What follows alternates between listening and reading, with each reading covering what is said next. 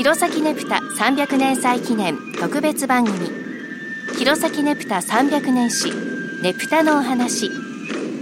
この番組では民族研究家の成田聡さんにお話を伺っていきます。成田さんよろしくお願いします。よろしくお願いします。笛というのは霊気を呼ぶから吹いてはならないみたいなこ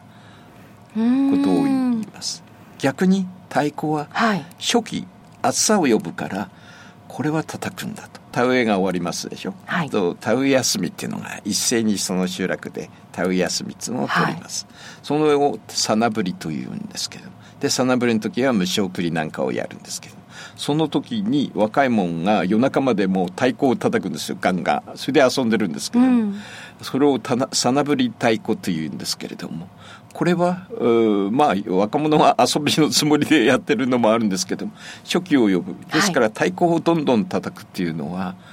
ねぷたであれば必ずその太鼓はつきものなんですね。ですからもともと農民の行事だったんで、はい、太鼓をガンガンやるっていうのはあの暑さを呼ぶんで、えー、稲稲のなん成長を促すみたいな、はい、えー、そういう意味合いもあったかもしれない。あったかもしれないっていうことをあの私は考えてますね、はい、いずれにしてもですね、えー、青森の林もどうもそんな伝統的に古い時点で今の形になったんではなくて青森はどうも昭和の30年代ぐらいからあのちょっと今の成長という林が広まったと思われるし、林に関してはどういう旋律であったかというのも今となってはなかなか分かりづらい。これはもう一つは音楽の素養がなければダメなんだ。私なんかはとてもじゃないけどあの調べ尽くせない部分ではありますけれども。ただ、えー、おそらく民族音楽を調べてる先生方にしても昔のからのその林はどうどう変化してきたかという変遷などはなかなかえー、今ではとなっては研究が難しいという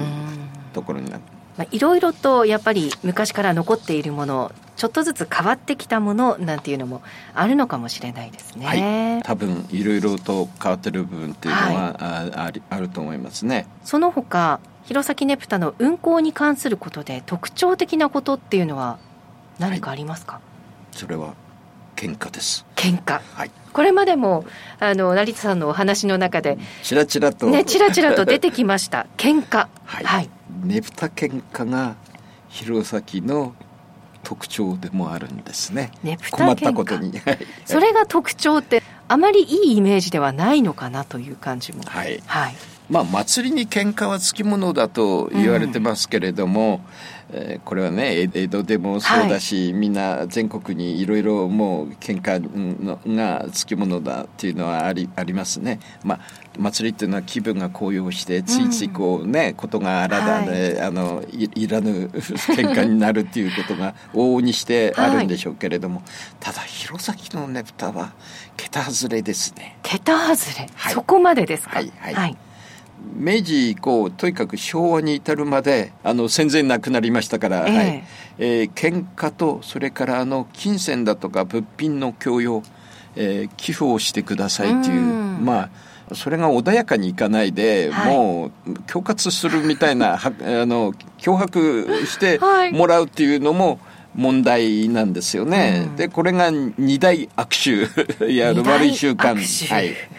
他のねぷた喧嘩は、はい、青森だとか他のところにもあったりしますけども、うん、たまたまこう、うん、ちょっと触れ触れたぐらいでちょこっと小競り合いになったとか、はい、えー、規模も、うん、少人数で小さかったりだとかっていうケースがほとんど。青森は、はい、そうですねほとんどそうですね。黒石は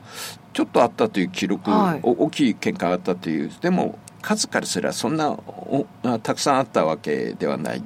で困ったことに弘前のねぷた喧嘩は多数の人が参加して、規模が大きくてで毎年恒例だったんです。たまたまじゃなくても毎年なんですね。毎年なんですね。それでは今日はここまでです。成田さんありがとうございました。どうも失礼しました